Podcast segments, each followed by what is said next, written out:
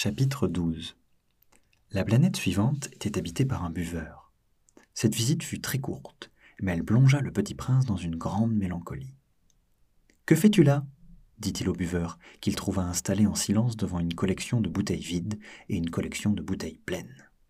Je bois, répondit le buveur d'un air lugubre.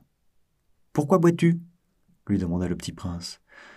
Pour oublier, répondit le buveur. Pour oublier quoi? S'enquit le petit prince qui déjà le plaignait. Pour oublier que j'ai honte, avoua le buveur en baissant la tête. Honte de quoi? s'informa le petit prince qui désirait le secourir. Honte de boire, acheva le buveur, qui s'enferma définitivement dans le silence.